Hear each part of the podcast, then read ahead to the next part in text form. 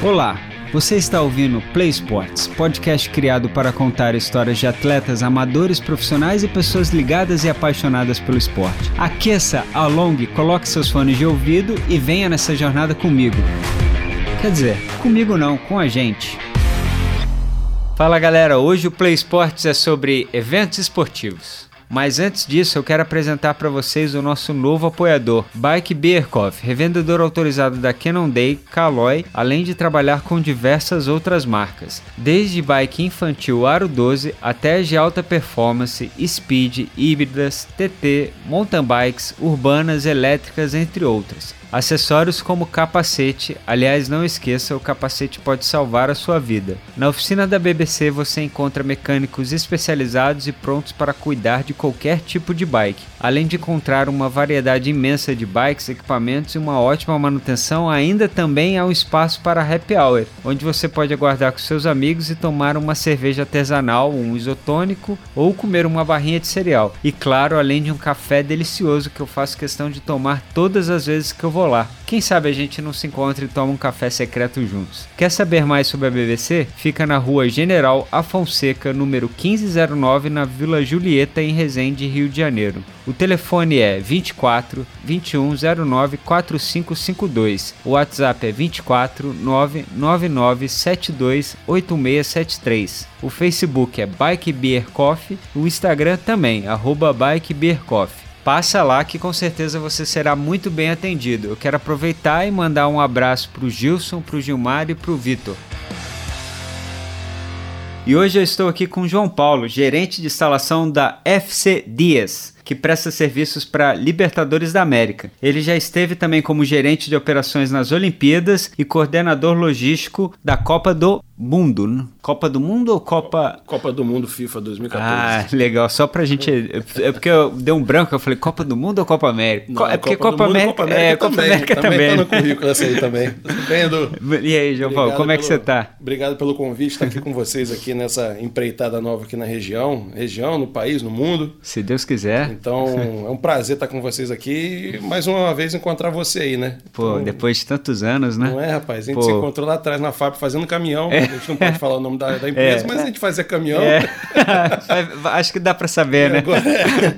e agora a gente aqui falando de esporte. É isso. Não, muito legal. Assim, eu, eu realmente, assim, só para deixar claro para todo mundo que eu conheci o João Paulo na fábrica, isso, eu entrei em 2010 e a gente ele acabou indo para outros lugares. Eu entrei, ele estava numa fase de, você estava numa fase de transição, tava já estava em mudança. Estava voltando para a área de esporte, na verdade. E eu, época, e eu é. chegando na fábrica, mas eu tive o prazer, a gente trabalhou, eu fiquei com você, acho que trabalhando com você lá, acho que de seis meses a um ano. Na época estava você e o Alex. Alex, né, que aliás vocês me puxaram para, me tiraram da operação e me puxaram para a parte mais. Foi. mais, Alex, mano velho. É, muito, muito bom. bom. Um abraço, Alex. Fase boa que não volta mais. É. Né? Eu, tempo tranquilo. Mas aí, João, depois desse tempo a gente perdeu um pouco do contato, a gente voltou a ter um contato Sim. há uns anos atrás, e aí eu queria saber um pouco dessa sua transição, dessa história, como é que foi aí desse tempo? Cara, tem muita história, então vocês estão com tempo hoje, né? então, então tá bastante. Tranquilo. Então tá tudo bem, então a gente pode começar. Bora. Cara, minha, minha vida sempre foi ligada ao esporte, né? Ah. Meu, meu tio, ele saiu aqui da MAN, mas ele fez o curso de calção preto, então ele é educação física do Exército. Entendi. Então sempre tive esporte dentro de casa, vamos dizer assim.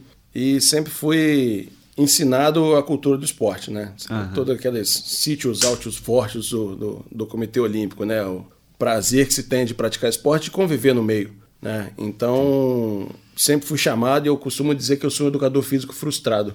Porque sempre quis fazer educação física, uhum. né? Na época a gente não tinha os cursos que tem aqui na cidade hoje. Uhum. Se não me engano, a faculdade que tinha em Cruzeiro. Então, por uhum. questões financeiras, acabei indo para logística aqui. Uma área que eu também sou apaixonado, que a gente se apaixona pela área que a gente trabalha. Sim mas consegui um jeito de voltar para o esporte, né? Então aliei as duas, as duas áreas em logística e esporte em 2007, quando eu fiz o, os Jogos Pan-Americanos. Uhum. E voltei para a fábrica quando a gente se encontrou em 2010 e depois voltei para os Jogos Mundiais Militares, uhum. né? também na área de logística. E aí desde então eu segui carreira na área de eventos esportivos prioritariamente. Fiz alguns eventos musicais, outros eventos é, corporativos, mas 90% do meu tempo é dedicado a eventos esportivos. da Copa do Mundo que você estava comentando, eu fui para Brasília. Trabalhei em Brasília em 2014, fui chamado para ser coordenador de logística lá também em Brasília. Uhum. Então, no estádio nacional. Fui designado para lá em março de 2014 e fiquei até julho. Então, já peguei o finalzinho do planejamento. Certo. Então, toda a parte de patrimônio do estádio, né, do Estádio Nacional, o Mané uhum. Garrincha, estava sob minha responsabilidade, toda a parte de controle de ativos do estádio, da forma com que a gente recebia o estádio do, o estádio do Estado uhum. e como a gente ia devolvê-lo para o Estado, uhum. das mesmas condições. Então, todo esse controle era feito por mim lá. E aí, no meio do caminho, eu fui chamado pelo gerente para integrar a equipe de gerenciamento. Né? Então, acabei fazendo as duas, as duas áreas aí nesse, nesse período. Então, atuava na logística e nos dias de jogos ajudava na parte de operações. O que é ajudar na, na parte de operações? É organizar a fila do lado de fora antes do raio-x, uhum. é você ajudar um, um, um, cliente que esteja chegando, um espectador que esteja procurando o local onde vai sentar no estádio, onde ele vai comer, onde ele vai seguir, onde é o ambulatório, se acontecer alguma coisa. Uhum. É fazer toda essa, essa parte de infraestrutura fora do campo. Tá? Então, futebol jogado no campo com 22 pessoas. Só certo. que você tem 70 mil pessoas em volta ali. Então, essas 70 mil pessoas eram os meus clientes. Então, quando isso a gente, que a gente tinha que fazer. Quando né? a gente assiste na TV, a gente não tem a menor noção menor que ideia. existe isso. A né? televisão pega só um pedacinho só. A gente não tem a menor noção. só um pedacinho.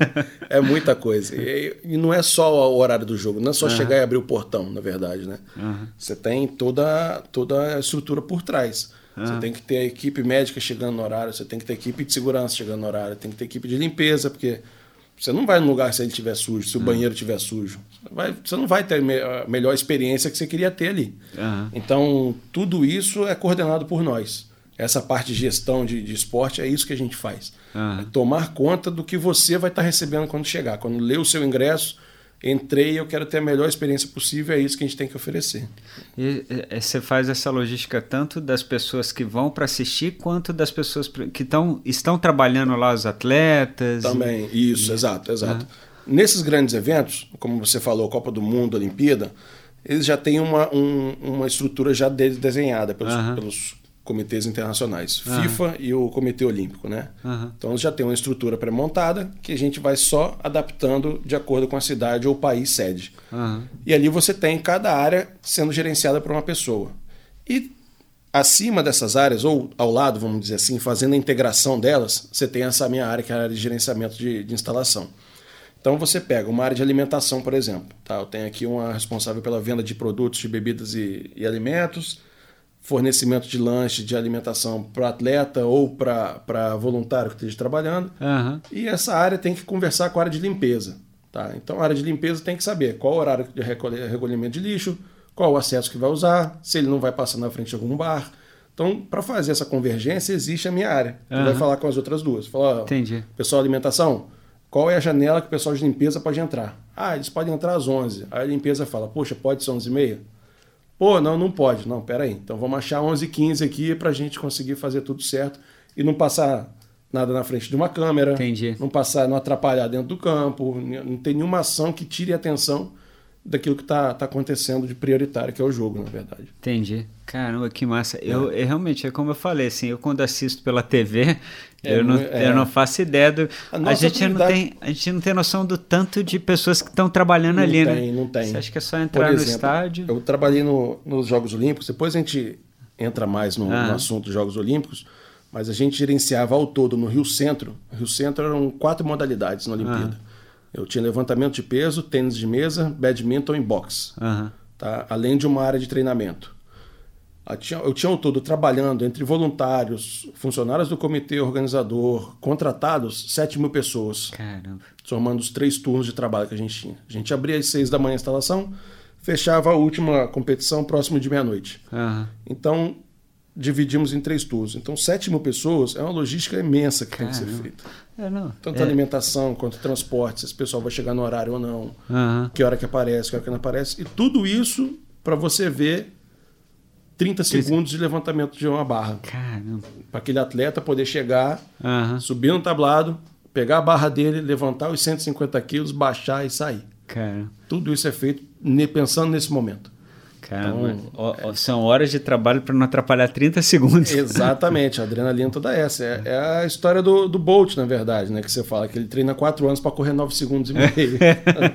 nossa, nossa também é a mesma coisa. São 4 uh -huh. anos trabalhando uh -huh. para que aquele momento crucial do Bolt, do Phelps, de quem quer que seja, não seja atrapalhado, que ele não tenha nenhum inconveniente naquela trajetória até chegar ali. Uh -huh. Imagina se o Bolt sai da, da Vila Olímpica o ônibus dele quebra, ele chega atrasado para a prova, a gente não sabe o que aconteceria. Então toda essa engrenagem tem que funcionar. Uhum. Não é só, puxa, chegou, ele tá, tá limpo, tá bonito, tá, chegou na, na barreira. E o trabalho que ele teve para chegar lá na, no bloco de partida. Então toda essa, essa, essa logística, essa, essa vida que ele passa ali fora ali é importantíssimo para eles. É, essa, voltando na Copa do Mundo, uhum. essa, essa coisa de cuidado do, do. Ali na Copa do Mundo foi específico do estádio, né? Sim, sim. Do, aí você Isso. não tem essa preocupação de, da chegada dos atletas, do Não, eu, a minha Só... função ali não. Ali não, não. A gente tinha pessoas fazendo isso. Uhum. Na Copa do Mundo já não era minha gerência, mas a gente estava dentro do projeto, a gente conhece. Uhum.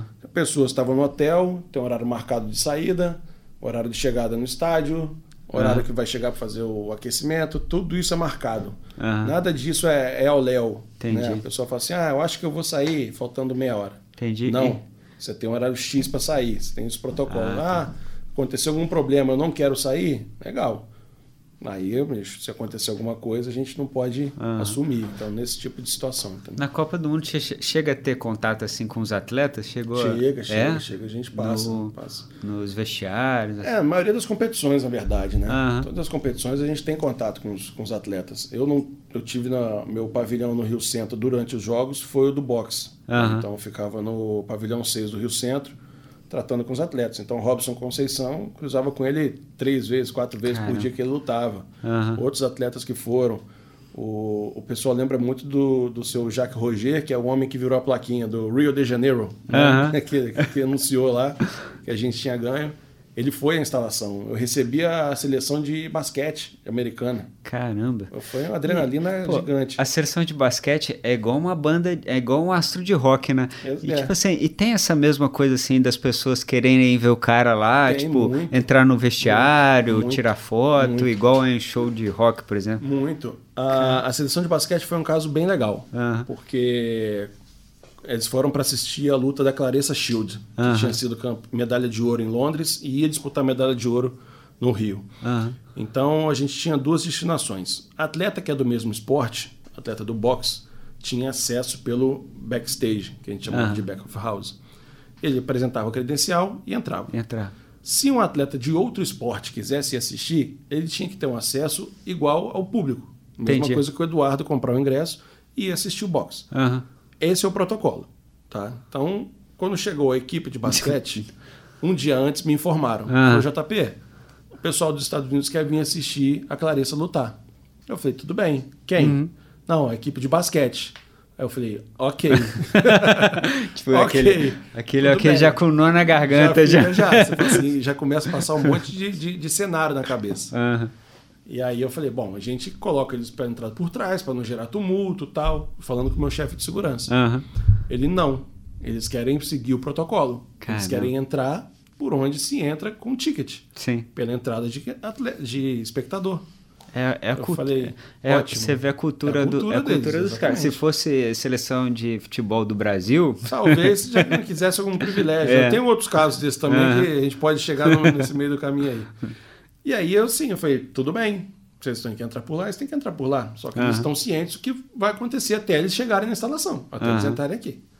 Não, tudo bem, a gente vai armar um, um, um, um, esquema. um esquema. de segurança, não vamos deixar muito próximo. Legal. Uhum. Chegou o dia seguinte, a gente já sabia o horário que eles iam chegar, tipo 5 e meia da tarde. Uhum. Deu três horas, a gente já começou a monitorar. Eles estavam hospedados no Transatlântico, eles não ficaram na Vila Olímpica ah, de basquete. Eles estavam na área portuária do Rio uhum. e iam até o Rio Centro. Uhum. Para quem não conhece, deve dar mais ou menos uns 25 quilômetros ali. Você faria correndo esse espaço tranquilo. Eu já, já já chega correndo e sossegado. 25 quilômetros não é nada. Eu já Aí, fiz. Aí, ó, tá vendo? Cara, é bom.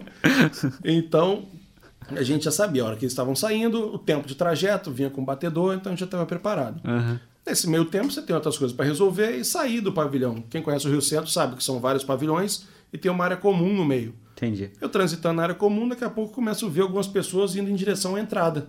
Aleatórias, assim, correndo para lá. Anotei uma, duas, três. Cara. Aí quando eu parei para olhar mais no fundo, eu só consegui enxergar a cabeça da pessoa.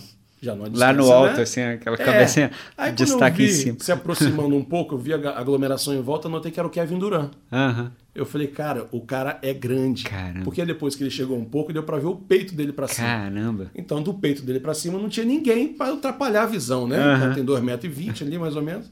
E vieram arrastando a multidão. Caramba. Vieram, vieram, vieram entraram na instalação, aí a gente convenceu eles a não sentarem no meio do público, uhum. que ia tirar atenção, ia gerar um, um, um problema de segurança para eles também. Uhum. A gente colocou eles numa área separada, dentro da arquibancada, uhum. e aí veio a pedida do, do chefe de segurança deles. Falou, JP, meus meninos estão com fome. Eu falei, ótimo, que legal, seus meninos estão com fome. Então vamos lá. Fomos na lanchonete, mesma coisa. Pegaram fila com tudo. Cara, ninguém, ninguém ah, eles foram mesmo? Eles, não, não, não, os atletas. Ah, o tá. chefe de segurança. Ah, o chefe de segurança. Que a gente também pediu. Falou, ó, vai só você, para não ficar esse trânsito aqui. Sim. E aí ele chegou na fila, pegou a fila, é a cultura da pessoa, é. né, que a gente falou. Pegou a fila, esperou o lugar dele e veio com a lista. 60 cheeseburgers, 30 hot dogs, 65 copos de copo de refrigerante. E aí eu falei com o menino da, que estava servindo, eu falei, bicho, para o que você está fazendo, atende esse cara aqui, pelo amor de Deus. Eu sei que ele saiu com uma caixa Caramba. gigante de, de, de, de sanduíche e tudo. Levou para os meninos dele, né? Os meninos, né? Uhum. Pequenininhos, eles, desnutridos. É. É. Bicho, os caras devoraram aquilo ali e chamou a atenção dos outros atletas também que estavam uhum. lá. Então, enfim, foram no centro das atenções ali naquele momento. Assistiram a luta que queriam. Uhum. E aí, no final, a gente também, aí já posicionamos o ônibus deles na parte de trás e não, eles não saíram com saída de público. A gente conseguiu convencer a sair mais perto, até porque a distância era menor, eles tinham um jogo no dia seguinte, Entendi. alguma coisa assim. E aí saíram e foram embora. Mas são situações assim, que a gente tem convívio direto com essas pessoas. Então... É, eu, eu lembro desse movimento aí, porque foi falado bastante na TV Uhum. também, deles irem assistir Sim. e tal, dessa, dessa pequena confusão, né? Mas, mas é o que você falou, deu tudo certo, conseguiu não. organizar. Combinado Né? não sai caro. É. Muito bom. E, mas é, esse- agora a gente acabou saindo um pouco da Copa do Sim. Mundo e vindo para as Olimpíadas. Mas aí como é que funcionava a, a coisa? Nas Olimpíadas aí já, já era um pouco diferente do que era da Copa do Mundo, né? Sim, Que a sim. Copa do Mundo era o estádio. Ali nas Olimpíadas você não estava cuidando só de um, Só de um local, né? pedaço, é, era um, aí era um um- mini parque a gente chamava, É. né? A gente chamava de um mini parque. Na, a diferença minha da Copa do Mundo para a Olimpíada é que na Olimpíada eu já entrei para gerenciar a instalação. Aham. Então eu comecei o planejamento dela já bem do começo. Tipo, Aham. Fazendo, a gente chamava de VOP, né? O, o código que a gente usava, que era para determinar. Tal sala vai ter duas mesas, duas cadeiras, um telefone, um computador. Aham. A gente partiu desse, desse nível de informação até chegar no refino do telão, quantos megapixels vai ter o telão, o que, que Aham. precisa, quantos geradores, um, um parque elétrico que precisa ter em cada instalação. Então a gente refinou. Então a Copa do Mundo eu, eu meio que aprendi a fazer o que eu fiz na, na Olimpíada. Né? Então foi mais ou menos essa, essa diferença para mim assim da, entre Copa do Mundo e Olimpíada. Porque aí é um mundo, né? É, Olimpíada. um- é. a Copa do Mundo que eu falo com o pessoal que ela é maior fora do campo do que dentro. Entendi. Eu costumo usar por causa desse exemplo que eu falei. Você tem 22 pessoas dentro do campo, você tem 70 mil fora. Aham. Tá?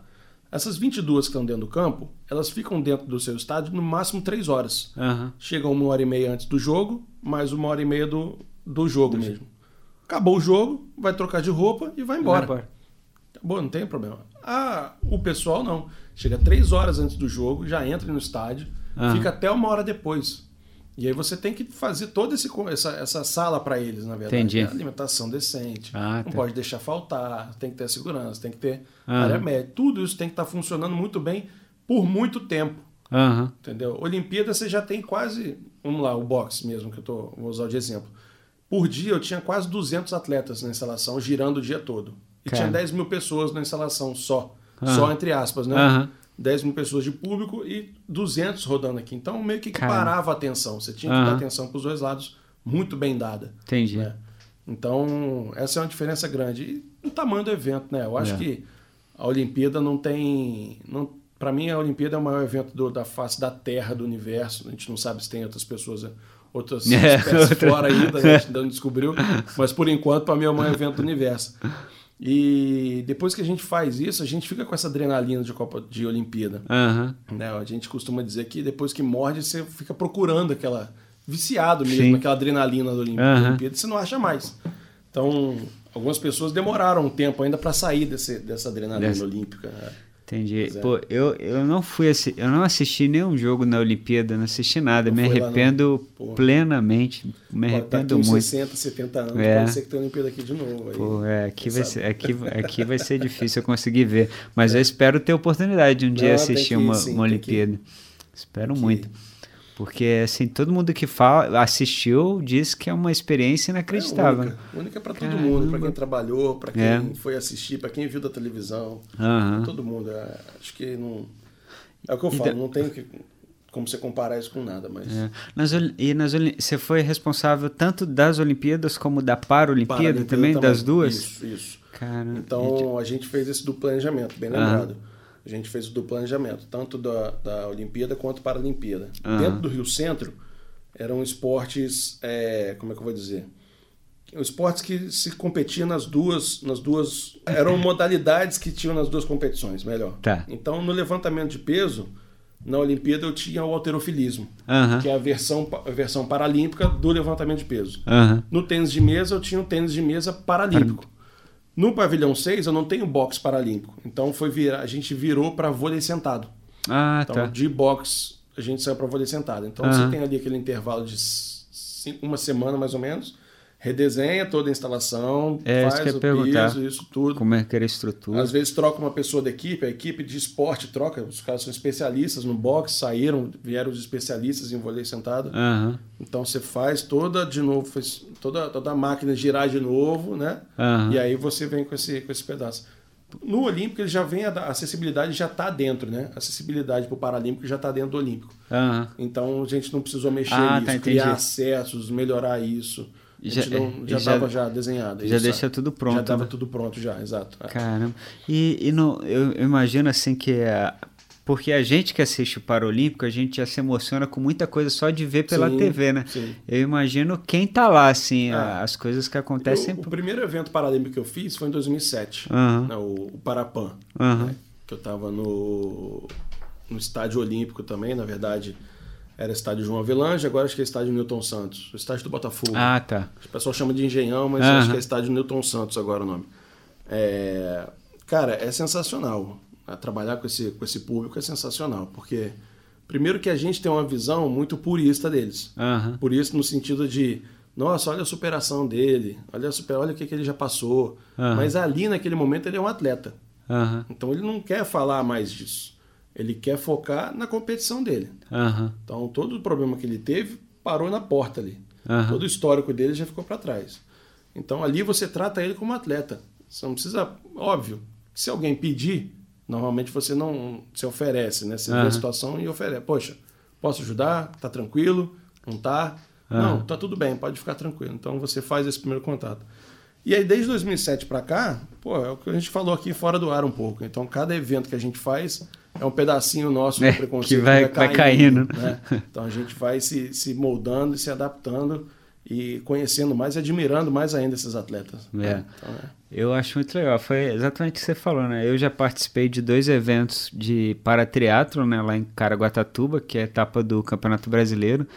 E assim, toda vez que eu vou, eu, eu descubro coisas novas, né? Sim. Primeiro porque a gente, a gente tem uma visão de que é engraçado uma coisa que eu percebi, que acho que quando se é uma pessoa que sofre um acidente e acontece uhum. alguma coisa, eu acho que no primeiro momento ela deve ter aquele trauma, aquele medo, mas depois parece que ela dá muito valor à vida, ela se torna uma pessoa extremamente feliz, né? Muito mais. Engraçado. É. As pessoas que eu conhecia no, no paratriatlo era impressionante a, a energia que, que eles te passam. Assim, é aquela coisa, já passou por tanta coisa é. que ele não vai reclamar de uma, é. de uma bobeira, né? E aí, é, assim. e aí é exatamente isso. A gente começa a dar valor e reclamar menos, Exato. né? Fala assim, cada coisinha Exato. que eu reclamava que não tem sentido eu reclamar disso. É exatamente Tem o menor isso. sentido. É.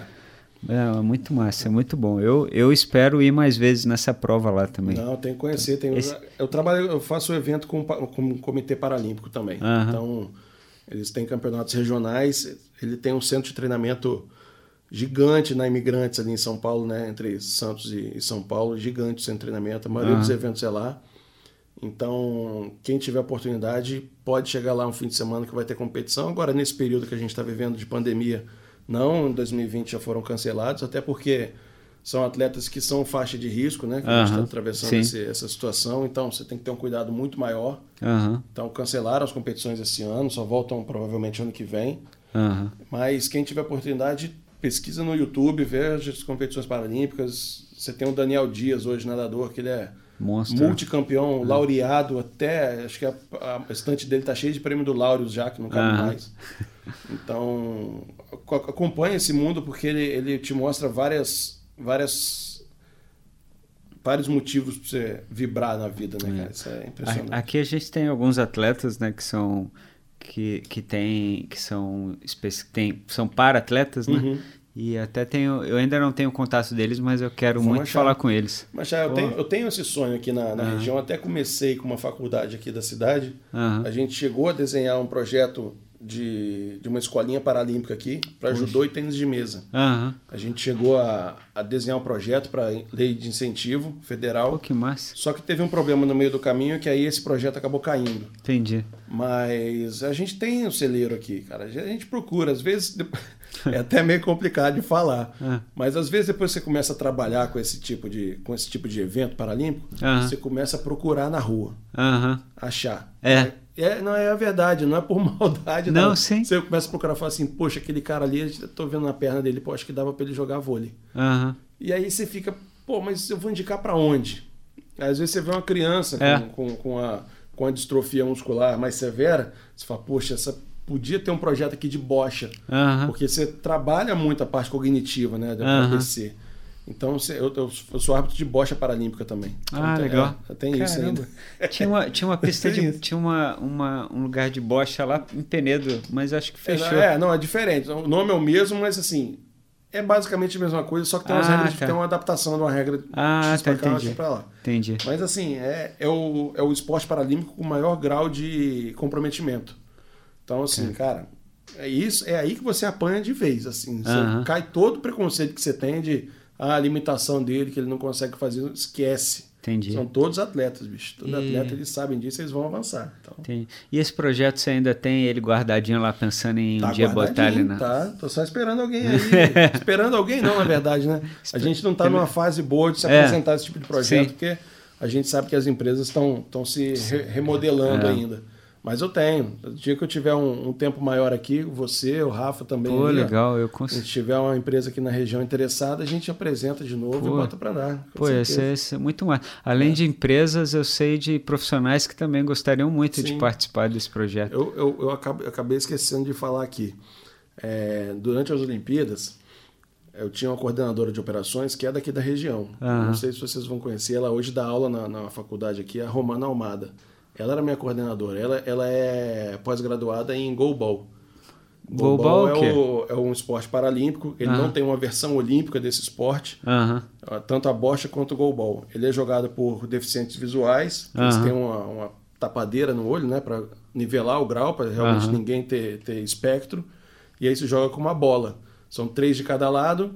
Imagina um gol de 9 metros, Aham. três defendem, três atacam. Mas vamos comparar ma- mal comparando com a queimada. Entendi. Então você joga a bola, os três vão defender. Aham. Joga a bola, o outro defende. Gol. Aí vai passa pro outro. É um futebol Ah, tá. muito Eu acho, legal. que, acho que eu já vi a bola faz um barulho, né? Não, essa bola de 15 Não? é do futebol de 5, futebol Ah, pra tá. cego. E, ca- e É. essa do Gobol, como é que eles re- a bola, a bola é grande. Ah, a bola é grande. Você Ah, tem que ter tá. silêncio na instalação, Entendi. tem umas adaptações que você faz. A torcida tem que ficar em silêncio, Entendi. não pode assustar, atrapalha o som da bola, então tudo Ah, tem. tá. É bem legal, é muito Ah, bacana. tá.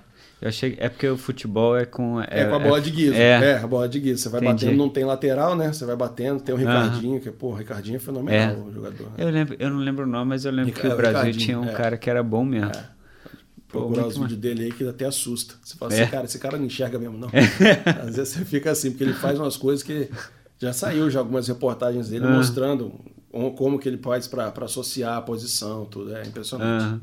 Impressionante. Caramba, pô, mas é legal. Eu espero que, que consiga fazer esse projeto aí. Eu, já, Não, eu aqui na minha cabeça já tô até pensando em algumas possibilidades para ele dá, de pessoas. Dá pra caramba. Pô, muito pô. bom.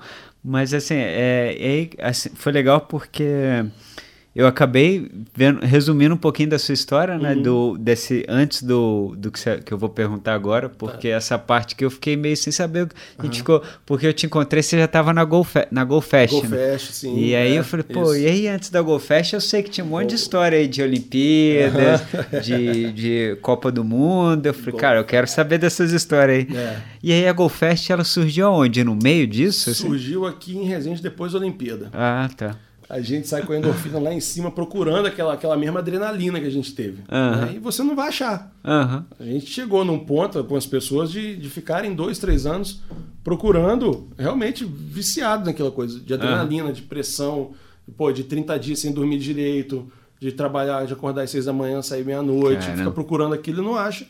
E aí eu voltei para Resende, depois do projeto, e comecei a correr. Uhum. Em Resende. Voltei a correr, né? Na verdade. Uhum.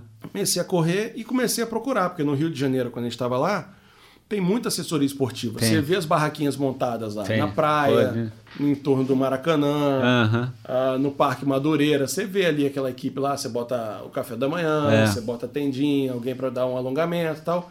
Eu comecei a notar, eu comecei a correr no Parque das Águas aqui, Beira Rio, corri ali na, na estrada da Cidade de Alegria ali uhum. e nunca tinha reparado se tinha isso. Eu conhecia já que tinha uma equipe aqui, uhum. mas eu não tinha, mas eu não, não, não conseguia enxergar esse pessoal onde estava, uhum. né? Não tinha camisa, enfim. É. E aí veio a ideia, eu falei, pô, por que, que eu não tento fazer uma coisa dessa? Uhum. Não tento implementar esse tipo de, de, de trabalho aqui, mas online. Uhum. Eu não queria que fosse essa coisa da tenda. Entendi. Tá, vamos montar a tenda aqui, dar café da manhã, para isso, para aquilo uhum. outro, montar a equipe, um correr com o outro. Por quê? Porque cada um tem o seu ritmo. A corrida é um esporte individual, é um esporte individual mais coletivo que é. existe. É. A gente é sabe verdade. disso. É um esporte individual mais coletivo porque um apoia o outro na hora da uhum. corrida, tudo, enfim. Só que eu falei assim, falei, cara, hoje o nosso tempo está tão corrido que às vezes não vai dar para a pessoa estar tá às seis da tarde, terça e quinta, é. no mesmo lugar. É. Para fazer isso. É diferente. Uhum. É, o nosso ritmo de vida aqui na região é diferente do ritmo de vida do, do, Rio de Janeiro, de São Paulo, enfim. E eu falei, pô, vou tentar fazer isso online. Uhum. Né? Não sou formado em educação física, então só tive o estalo. Entendi. Falei, bom, preciso procurar pessoas que comprem essa ideia. Uhum. Né? Apesar de você correr, estar tá no meio, eu falar, pô, Edu, corre desse jeito assim, assim assado, poderia falar para você, mas jamais ia prescrever. Entendi. Tá? Tem, quem tem que fazer isso é um profissional adequado, é o cara que é formado na área. Uhum. Não digo ninguém correr do jeito que eu corro, né? Ah, vem cá que eu vou prescrever o treino, não, é. jamais faria isso. É, tem gente que me pede treino, eu falo, é. cara, eu não posso, eu posso te dar umas dicas. É, mas... dá uma dica aqui, mas, um é. tênis ali, ó, é. poxa, eu acho que isso vale, isso aqui vale também, é. mas falar assim, ó, faz desse jeito que vai dar certo, jamais você vai me ouvir falar uma coisa dessa. E aí procurei o, o Elton, o Elton Santiago, uhum. professor de educação física já, da região. Já treinei com ele também. Já, bicho, é cascudo. É. é. É, com couro. É. é. E aí ele comprou a ideia. Uhum. Na verdade, falou, pô, vamos embora. Encontrei ele em Volta Redonda, na verdade, uhum. em uma corrida da Lince que teve lá. Uhum. E a gente trocou essa ideia, apresentei o projeto, ele topou. Falei, pô, legal. E aí? Vamos correr, vamos treinar, legal. O que mais tem além disso? A mesma coisa que a gente falou da Copa do Mundo, né? Uhum. O que tem além da, da corrida, corrida, que tem que ser feito em volta ali? O que mais tem? Você tem que cuidar da máquina. Então a máquina é o quê? Alimentação e manutenção. Então você tem a nutrição e você tem a fisioterapia. E aí fui atrás de um nutricionista. Consegui um nutricionista, beleza, tem um nutricionista. Fui atrás da fisioterapeuta, fui no fisioterapeuta. Legal, tenho três.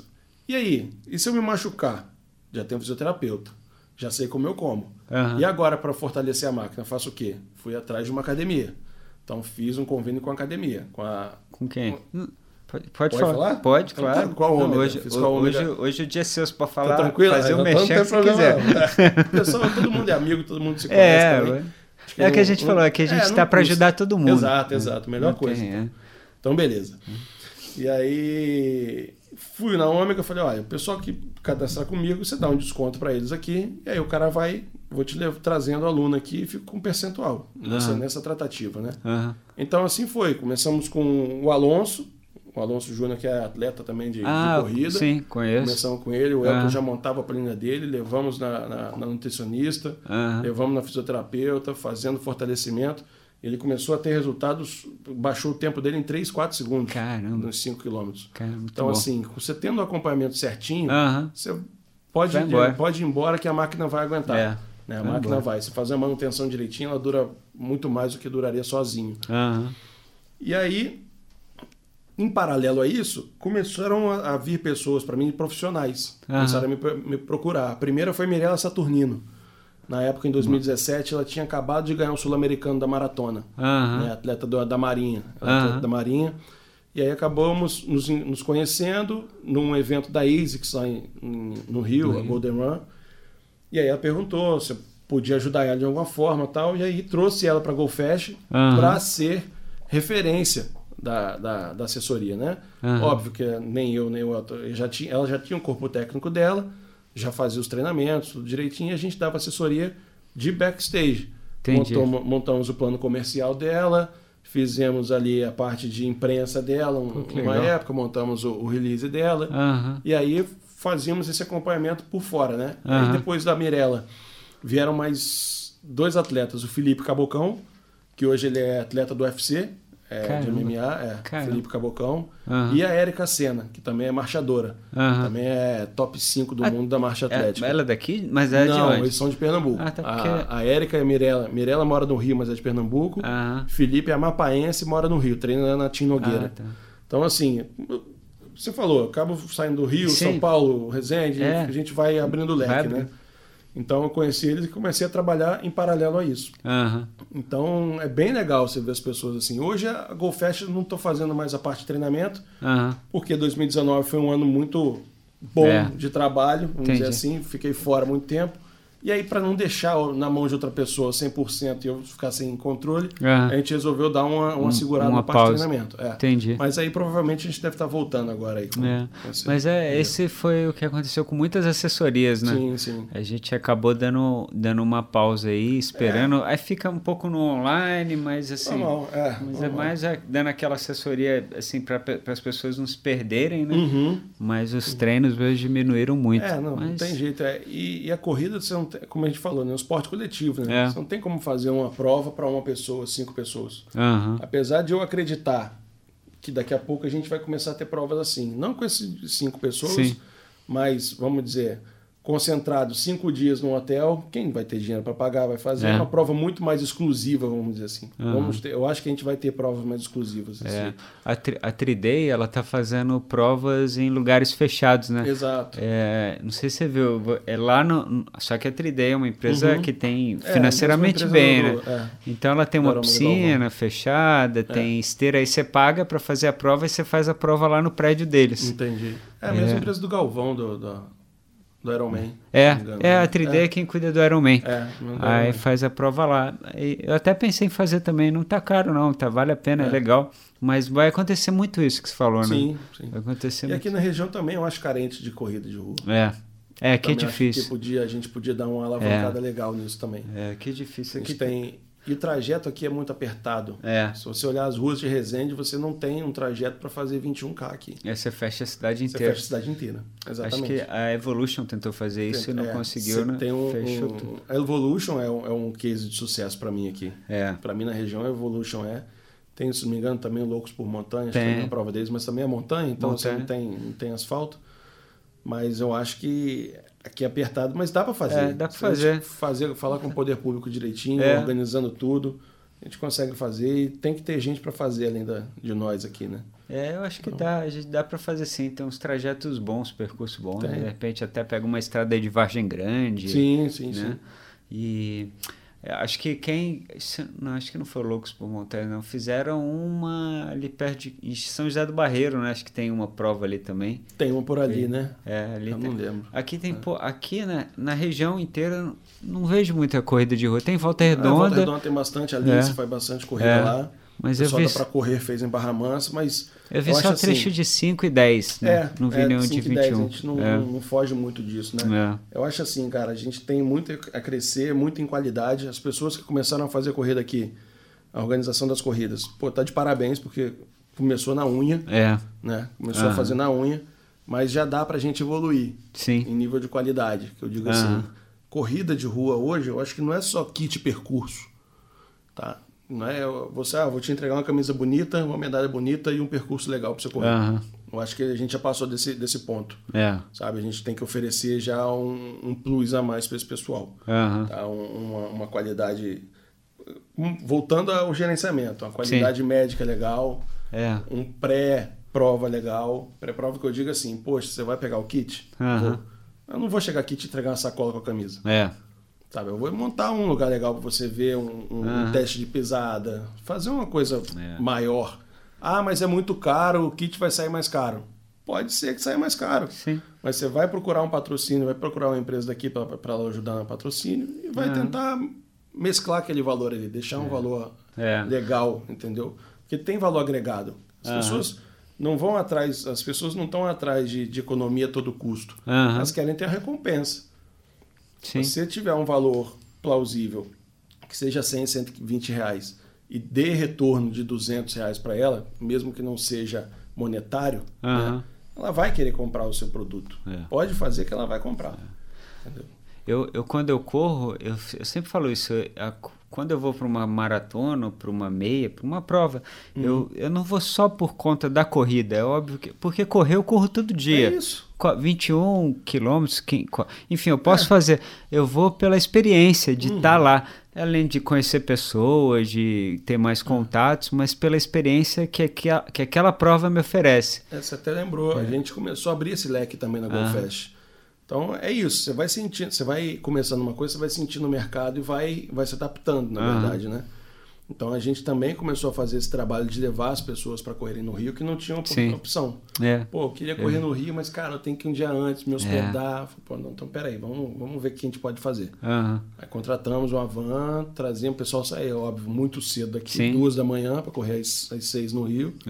Sai duas da manhã, levava para o Rio, café da manhã que o pessoal levava, deixava na largada, buscava na, na Mas é- saída e aí voltava para cá, o pessoal, porra, feliz demais, assim. Porque você vai, é, vai tranquilo. é Você você falou. tira o cara da zona de conforto. Não, não né? é, não, pra gente, depois a gente não acha mais tão longe você sair daqui Uhum. pro Rio, fazer uma prova. Mas aí pelo menos você vai um pouco mais tranquilo, né? Sim, Tipo, você vai descansando. não precisa ir é. dirigindo até lá. É. Porque dirigir, mesmo que seja para fazer meia dirigir meia hora para fazer uma prova, ainda é um pouco um desgastante, desgaste, tá? já. Então é muito melhor. Tá- eu faço muito isso para ir nadar, né? Em prova de natação. Hum, é. A gente sai muito Aqui de. não tem jeito, É. né? A gente sai Aqui muito. não tem jeito. Eu fico olhando pro pessoal da, da, da, Da Mi- Tri Spirit, da Sala. Da Mirella. agora também, É. e o pessoal do. Do Arthur? Do Arthur. Aham. Falei, cara, como tem maratonista aquático aqui em Tem, Resende? tem muito, cara. Eu tem fico muito. maravilhado. É quando eu impressionante. vejo. Eu vejo é no Instagram, legal. às vezes, os treinos do pessoal. Treina em Aham. açude, treina, treina na piscina. Falei, cara, é muito Tem bacana. muito, tem muita gente boa, né? A gente vê o Matheus aí, o Matheus, nossa, cara, o Matheus é uma bomba direto. É. O Matheus, a Olimpíada tá aí. É, Olimpíada com ele vai, vai certeza. levar aí, certeza. E aí é, é muito isso que você falou, né? É, a gente está falando, é a experiência de, por exemplo, porque é legal a gente reunir o pessoal lá na van e aí vai todo mundo do- de madrugada, brincando, para, toma um café, É. aí na volta vem e Tem se um grupo, a gente montou o grupo da viagem que rola Ah. até hoje. Tem dois anos já que tem esse Aham. grupo. Todo mundo conversa, um fez amizade, outro dorme na casa de outro agora. Todo mundo se conhece. Que então, a, a, a prova acaba sendo a, a cerejinha do bolo, Isso. mas a- aquela experiência toda ali de estar com as, o tanto de gente que eu conheci em- nessas coisas de, de descer para o Rio de É. van, eu prefiro, até às vezes eu poderia ir para o Rio numa sexta e voltar no domingo, ficar lá, mas às vezes eu preferi ir de van com a Uhum. É. galera do é que bem tipo mais legal, um pô, dia vai, antes. pô, é. Todo mundo junto, é bacana É, mesmo. pô, é né? bem mais legal. Curte. Muito bom. Mas aí a GoFest, por enquanto, nesse período, ela tá um pouco mais devagar. Tá, tá, mais pra- tá, tá devagar. Essa parte de treinamento tá devagar. Mas aí verdade. tem previsão para voltar em 2021? Tem, Vocês- tem previsão. Na verdade, a gente está conversando para voltar em 2021 com outro formato de, de Aham. treinamento. Aham. Mas também, a gente chegou a ter alunos no Rio, em São Paulo, por causa desse formato online, Aham. né, que a gente produzia as planilhas, produzia o conteúdo, tinha parceria com empresas de São Paulo e do Rio também. Aham. Então a gente produz isso e entregava a planilha e o cara dava o feedback. Ah, a gente legal. Fazia essa, essa, esse bate-bola com eles. Aham. Mas a gente tem ideia assim, de voltar até aqui na região também, produzir provas também aqui Ah, na legal. região. Acho que é, como a gente acabou de falar, é, Aham. precisa, a gente tem que subir o nível da galera aqui Sim. um pouquinho, tirar da zona de conforto. sair do 5 e 10, é. passar um 15zinho aí já é. apertado, é. o pessoal já chegar engatinhando. e tem opção, tem opção. Tem, tem, só, tem, a gente, só a gente tirar do papel. Sim. Né? Mas assim, além da como você está parado na GoFest, hoje você está mais na parte da Comebol lá, né? Sim, do... então, é. Então, em abril do ano passado, eu recebi um convite para para agregar a equipe lá da, da FC Dias, na verdade, né? Uh -huh. É a empresa que a gente a gente atua para a Comembol na área de marketing, uh -huh. marketing esportivo. E na Libertadores, na Sul-Americana, eu fico responsável por duas áreas durante os jogos. Uh -huh. A área de marketing, dos patrocinadores, e a área de broadcast, que a gente chama das transmissões de TV. Broadcast? É, broadcast. É o termo em inglês que usa para transmissão quase, de TV. Quase podcast. Eu falei, quase podcast. broadcast é. é o podcast com imagem. É, é entendi. É isso. é isso. Daqui a pouco esse aqui vira um broadcast também, bota Pô, a câmerazinha ali. Pô, fica ficar legal. E aí eu fico responsável por essas duas áreas nos jogos. Uh -huh. né? Então a nossa operação começa dois dias antes de um jogo. Vou dar o exemplo do Flamengo e Grêmio aqui, semifinal do, da Libertadores ano passado, 5x0 Mengão, ou Flamengo, é. É, 5x0 Flamengo, eu trabalhei nesse jogo. Então, são situações muito peculiares que a gente passa nessas uhum. competições, porque elas são grandes, são no mesmo, mesmo grau de importância de uma Copa do Mundo para quem torce para o clube, torce para a seleção, mesmo grau e é anual, uhum. né? não é de quatro em quatro anos como são os mega eventos. Uhum. Então você está sempre se remodelando ali dentro do, dentro do evento, evento, situações diferentes. E aí esse Flamengo Grêmio foi muito peculiar porque pela grandeza do jogo em si, já era uma semifinal, Sim. o Flamengo já não estava numa semifinal há mais de 30 anos, uhum. e toda a expectativa que se criou em volta disso, o Maracanã, maior estádio do mundo, uhum. e a gente trabalhando ali dentro, onde as pessoas vão para né, uma vez na vida. Sim. A gente passa isso dois dias antes, que quando a gente chega no estádio para fazer a primeira vistoria, o Maracanã tem um tour, né, que as pessoas vão lá para um tour de museu, né? Tem uhum. lá o, os pés do Pelé, né, aquela parte que o pessoal deixa o pé, deixa a mão a, né, no cimento ali, e a gente trabalhando, e as pessoas maravilhadas vendo o estádio. E a gente começa a se ponderar, fala, cara, eu trabalho onde uma pessoa tem um sonho de ir uma vez na vida. Ah, tá. Então, no, no, dia do então, jogo, é, um dia do jogo, uhum. no mesmo dia do jogo, aliás, o Maracanã fica aberto também para visitação? No dia do jogo, não. O dia no do dia... jogo ele está fechado. Um ah, dia tá. antes. Um dia antes fica. Tá, fica aberto ainda. A gente já tem público entrando, mas eles têm um caminho certinho para seguir. Ah, tá, entendi. Eles passam pelo museu, uhum. não, tiram uma foto, chega até a beirada do campo, não pisam na grama. Entendi. Né? Chega à beirada do campo ali, tira foto com a bandeira do país, é bem legal o tour. Tem, e, e, durante o tour tem, tem restaurantes também? Tem, tem lanchonete, Maracanã tem lanchonete, tem lanchonete lá, é, ele fica aberto lá. É, é, do consórcio essa operação, né? Ah, a gente tá. fica meio em paralelo. Ah, tá. Mas é gratificante, quando você está dentro do estádio assim, trabalhando, você vê aquela multidão, você vendo que o seu trabalho está sendo visto por metade do planeta. Uhum. Então é impressionante. E no Flamengo e Grêmio, a gente tinha que acompanhar os convidados dos patrocinadores, né? Então tinha uma empresa determinada que você acompanha seis pessoas, dá a volta no gramado. Uhum. E, cara, é uma história maior, melhor que a outra, assim. É o pai, a filha, a filha que comprou, que foi sorteada num, num, né? Ganhou um sorteio de uma empresa para estar direito ali, vieram do Ceará, Caramba. vieram não sei onde, deu uma volta, você vê aquele cara já chorando ali de emoção que está ali Caramba. dentro ali, você, é muito bacana. Caramba. Você trabalha com a emoção das pessoas Sim. em evento, né? O evento foi a primeira, infelizmente, foi a primeira área a parar por causa da pandemia, Sim. porque você trabalha com isso, você trabalha com um sorriso. É. Você está ali para fazer alguém sorrir. Um evento é isso, basicamente, principalmente esportivo. Uhum. Então você não tem outra função no evento. A realização dele, é o a boa execução é você não estar tá no jornal, uhum. que é sinal de que deu tudo certo, né? Uhum. E tá todo mundo sair sorrindo. Então, é isso.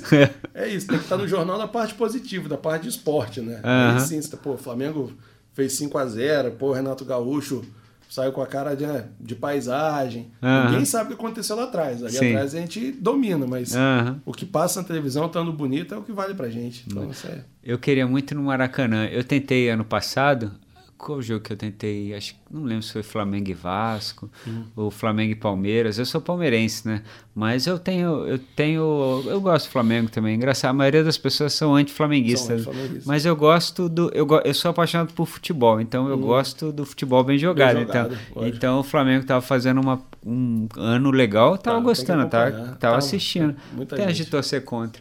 E aí eu queria ir no estádio porque eu, que... eu não uhum. conheço Maracanã, eu queria ir. É e aí eu, eu entrei no site lá para comprar o ingresso, só que quando eu olhei o preço, eu falei, ah, é. caramba, acho Dependendo vou, da né? competição, é bom você ir no estadual. Era Libertadores. É. Aí eu liguei até para uma amiga minha que ela é sócia torcedora, aí era metade do preço, mas acabou que eu não consegui ir. Mas ainda bem, porque o Palmeiras, se foi Palmeiras e Flamengo, o Palmeiras perdeu acho que de 3 a 0 Foi no, foi no brasileiro, é. foi, foi 3 a 0 Aí é. eu não fui. Mas assim, eu, eu quero ir ao Maracanã para ver um jogo. Cara, e, e, e, jogo do Flamengo. Assim, é experiência, né? cara. É, como eu falei, você pode ir num jogo de vôlei da seleção, um jogo de vôlei da Superliga. Uhum. Você vai ter experiência, você vai sair de lá rindo. Uhum. Eu tenho um amigo meu. o amigo meu, ele é do fã-clube do YouTube. Uhum. Fabri, Fabiano. Uhum. Cara, ele fala o seguinte, fala assim, olha, sempre que eu vou no estádio eu saio sorrindo, porque ou eu vou no estádio para assistir show. Uhum. Ele não sai, ele não vai para ver jogo. Ah, tá. Então eu nunca saio de um estádio triste. Ele fala assim, você, se teu time perder, você vai sair triste. Mas eu nunca saí triste. É, então, assim, só de estar lá. É isso, cara. É, a ideia é essa. Óbvio que futebol você tem um vencedor derrotado, mas, cara, você tá ali, você tá aproveitando tudo, cara. É, é, o, é, o, é a atmosfera que a gente fala. Entendi. Hoje, hoje na Comebol você, você acompanha um clube, né? Isso. Tipo, hoje isso. você é responsável por qual clube? Essa temporada eu tô com o Santos. Entendi. Libertadores, é. E aí você tem que acompanhar o, o trajeto, por exemplo, acompanhar tudo dele, hotel, hotel não uma não, estrutura de não, hotel, mas tipo essa, a saída dele, isso. a chegada. Não, essa parte não. tem as pessoas que são. Uhum. A equipe da Comembol de, de, de, oficiais de partida uhum. é composta por cinco pessoas hoje. Uhum. A gente tem um delegado de partido, coordenador, o oficial de segurança, oficial, oficial de mídia, né, de, de imprensa, uhum. e eu que sou o venue manager, uhum. faço a parte de marketing e broadcasting de TV. Uhum. Então, oficial de segurança toma conta do trajeto, toda a parte de acesso no estádio, quantidade de, de seguranças privados. Eu fico com a parte de, de marketing e TV. Ah, então, o posicionamento da câmera, é, quantas câmeras vão no estádio, quantos repórteres podem acessar, aquela entrevista que fica no fim do jogo ali, então sou eu que coordeno. Uhum. Então, primeiro quem vai, por exemplo, é a Globo, no outro quem vai primeiro é a Fox, ou quem vai primeiro é uma TV de fora que vai fazer a primeira pergunta. Então, todo essa, esse gerenciamento dessa. Ah, tá. Então, dessa isso tudo é roteirizado ali, tudo não é roteirizado. os caras ali tudo atrás chegando. Cronometrado, Cronom... na verdade. Entendi. Então, a gente baixa no cronômetro. Entendi. Porque a gente tem um sinal de satélite liberado, um uhum. tempo de sinal de satélite. Se a gente começa a perder tempo ali, vai faltar no final. Então a gente tem que cronometrar. São 45 segundos por pergunta. Caramba. Próximo jogo você fica de olho se é. for 45 Caramba. segundos ou não. E, e, deve ser uma tensão, né? Porque se o cara começa a passar muito, você muito. já fica assim lá no. Corta. Essa parte, essa, essa entrevista no final do jogo é a parte mais tensa pra gente. Porque é todo mundo fazendo ao vivo ao mesmo tempo, querendo fazer a primeira pergunta. Então é, é, é, a hora que vai dar o babado ali. A hora que vai dar o babado é essa hora. Teve um caso ano passado que algum repórter empurrou o Gabigol, o Gabigol saiu, não deu a entrevista que queria, tinha que dar. Uhum. Tem uns casos desses que acontecem. Mas é uma hora bem tensa pra gente, porque às vezes não está liberado. Uhum. A gente que está no estádio, você vai, você vai reparar. Entram os times no campo. Uhum. Os times perfilaram, tocaram um hino. Quando eles começam a se cumprimentar, você começa no, na televisão, você começa a ver a escalação. Sim. Passa ali, escalação, goleiro tal, tal, tal, tal, tal. Só quem está no campo não está vendo o que passa na TV. e aí fica o juiz ali com a moeda, com os dois capitães aqui do lado, um do outro lado, uhum. com a moeda na mão, esperando acabar essa parte da TV. Ah, é? Ele fica ali, ó, com a moeda na mão, uhum. olhando para a cara de todo mundo. Aí o cara que o, a gente chama ele de floor manager, uhum. que é o cara que fica ligado no caminho da TV. Ele dá o sinal pro juiz. Então ele fica aqui ouvindo, ouvindo. Aí o cara fala assim, ok. Aí faz assim, ok. Aí o juiz logo tá joga moeda. moeda. Então não é uma coisa assim descoordenado. Caraca, tá, é, não tá bonito no campo ali. A gente fica desesperado essa hora. Caraca. A gente fala assim, vai, vai, uhum. vai logo, vai logo, chama logo o juiz. Anda, cara, não, cara, tá na propaganda, calma, deixa acabar a propaganda. Cara. E a gente vai, porque a gente não tem a noção do que tá passando na TV. Uhum. Vai, meu filho! Cara. Aí o cara, não tá, no, é, agora, agora, pode ir, joga a moeda. Aí o cara faz assim, joga a moeda. Então é tudo muito cronometrado. Não tem como falhar.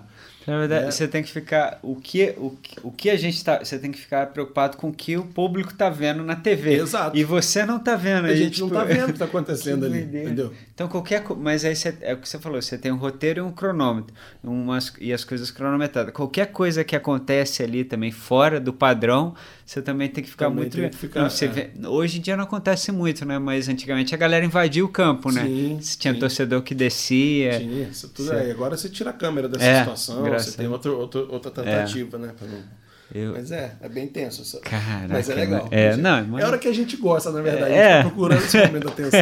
A gente o, ama o, e odeia. É, o ruim é, é, o que você falou, você não pode ver, não dá tempo de ver o jogo, né? Ainda bem que você escolheu o jogo do vê. Santos. É, mas... não, a, gente não, a gente não assiste praticamente. É muita, muita coisa para resolver durante a partida. A gente, o jogo pra gente acaba sendo de menos, assim, de menos é. entre aspas. Né? É o motivo da gente estar tá ali a gente está voltado com atenção para que aquilo ali não seja interrompido, não tenha nenhum problema lá dentro do campo. Você vê tudo menos o tudo jogo, menos né? o jogo. Cara, é, é tenso. É eu, eu, ainda mais pra gente que gosta de futebol, você Pô, ia ficar curioso. Muito. O que está acontecendo? A gente fica.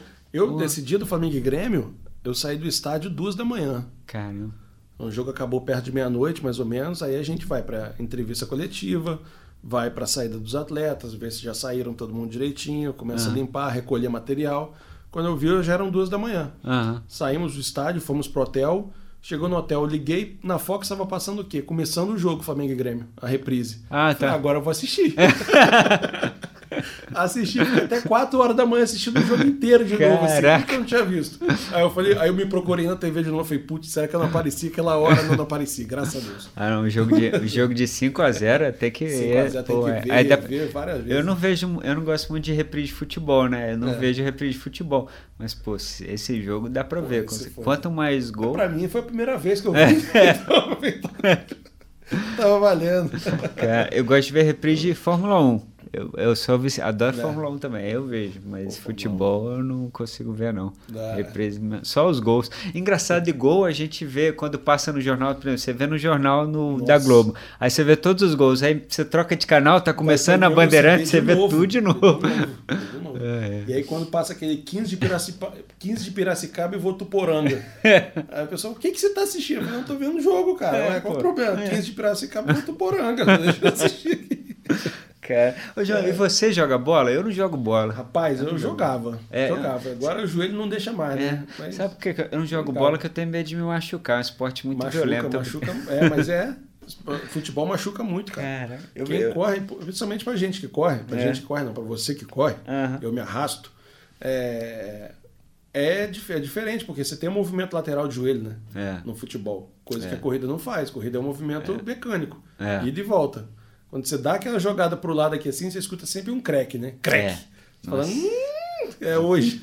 eu, eu até brinquei no, no podcast que eu. No primeiro, né, que eu falei das, das minhas coisas, eu falei que eu não jogava bola porque era violento, mas não porque as pessoas são violentas, porque o esporte contato. Contato. E é muito. É. E aí, para você ter lesão, né? Ah, é fácil, aí fácil. É... Eu joguei no, lá em Brasília. Depois, no, depois do último jogo, a gente teve ah, um cê, campeonato lá dentro do estádio. Pô, é. aí é maneiro. A gente teve um campeonato. Inclusive, eu perdi o pênalti no final. mas todo mundo só lembra que eu perdi o pênalti. Ninguém lembra mais quem bateu, entendeu? Ah, fulano bateu? Não sei. Eu sei, sei que o JP perdeu o pênalti. Então eu fiquei com a história, filho. Caraca, que maneiro. Foi. Que maneiro. Foi legal. Foi Pô, João, bom demais, cara. Agora, eu vou ficar agora atento nos jogos da, do Santos, principalmente Pô, procurando lá para apareceu, eu tirei, tirei, vou tirar foto.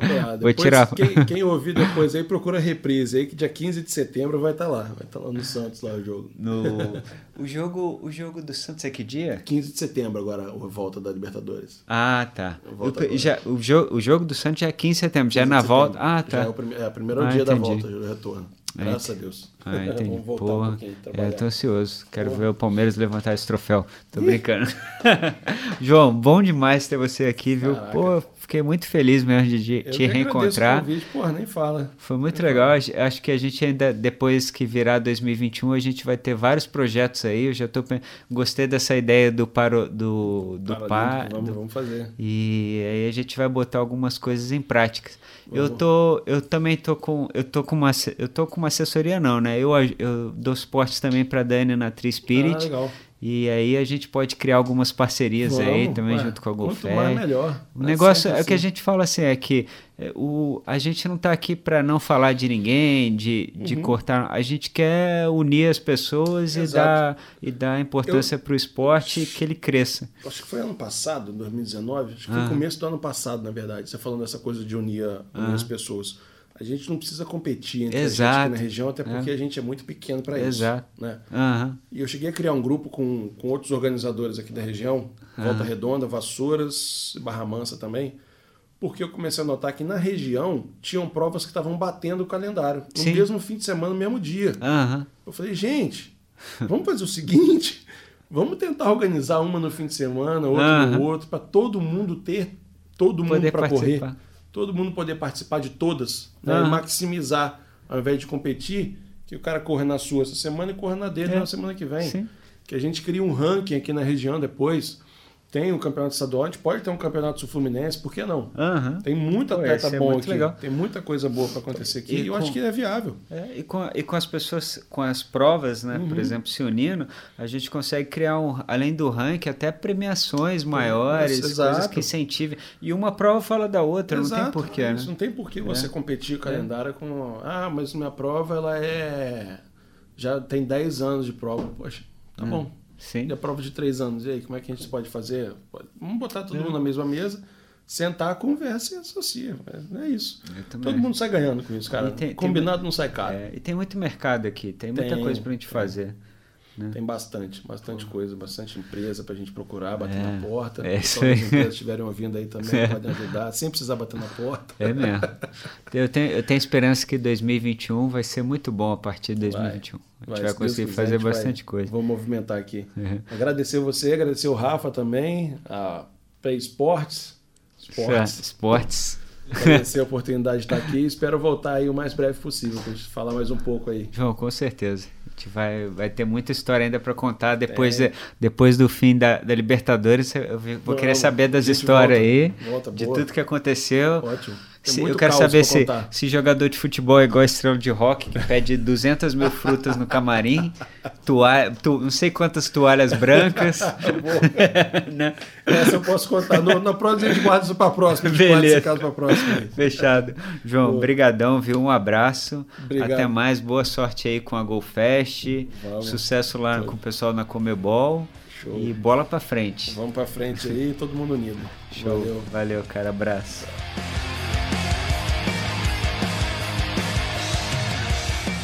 Ah, que legal, você ficou até o fim. Espero que tenha gostado. Por favor, não esqueça de seguir e compartilhar. Eu sou Eduardo Holanda e estou aqui para te contar histórias e mostrar que é possível mudar.